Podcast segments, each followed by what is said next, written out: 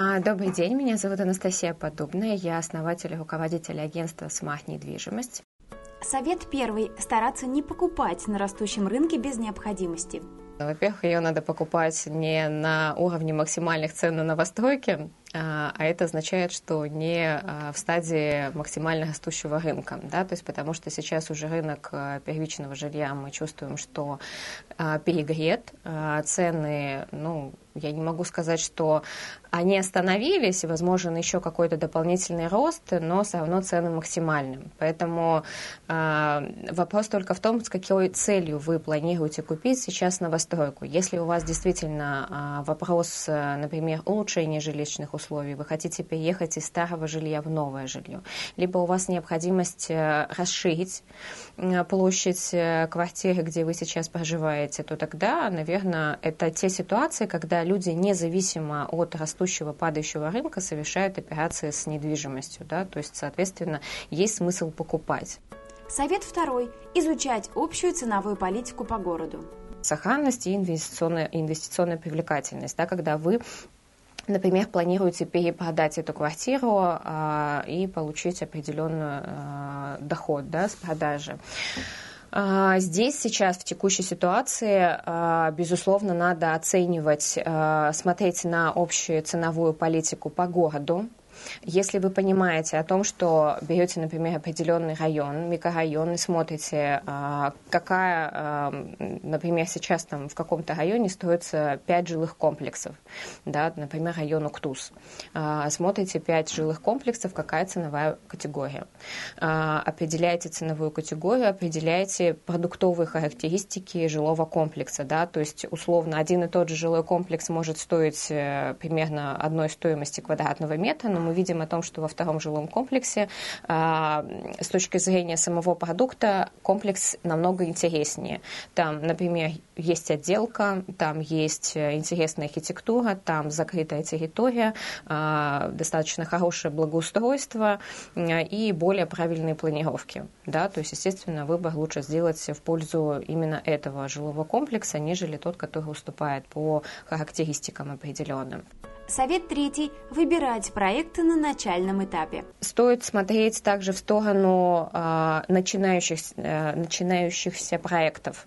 То есть, э, когда очень важно понимать, когда, например, проект, особенно если это а, квартальная застройка, либо это вообще а, код, комплексное освоение территории, а, в первую очередь всегда застройщик продает дешевле, да, потому что он развивает только территорию, и это первые дома, потому что еще нет инфраструктуры, нет э, инфраструктуры благоустройства, социальной инфраструктуры и так далее. И вот в таких проектах, безусловно, лучше приобретать объект недвижимости как раз в первых домах.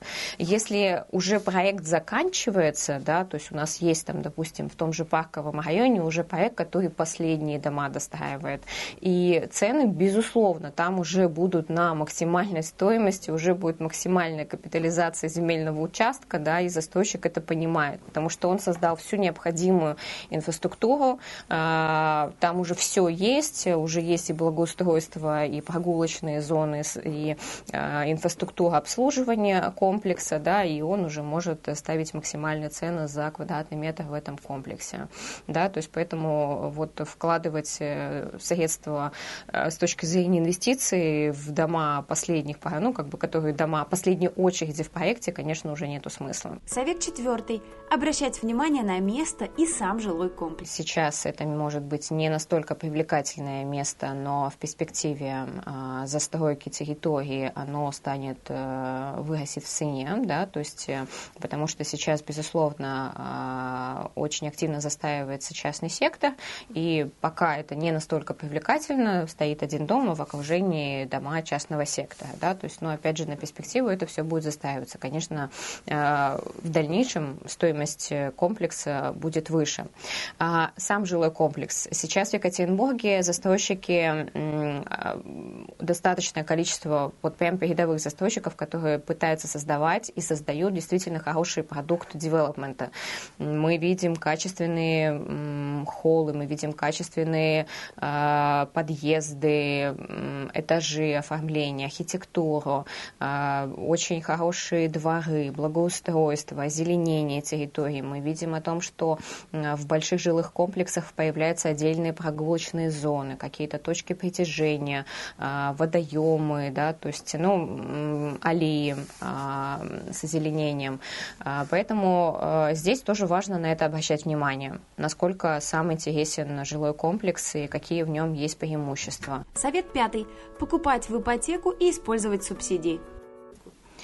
Ну, сейчас первый инструмент – это льготная ипотека.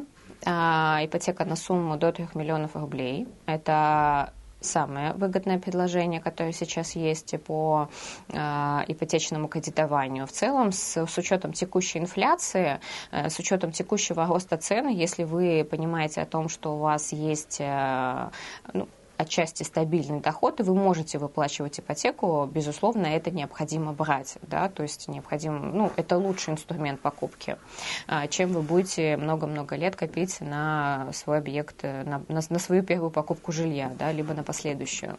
А, также сейчас очень многие застройщики субсидируют ставки по ипотеке.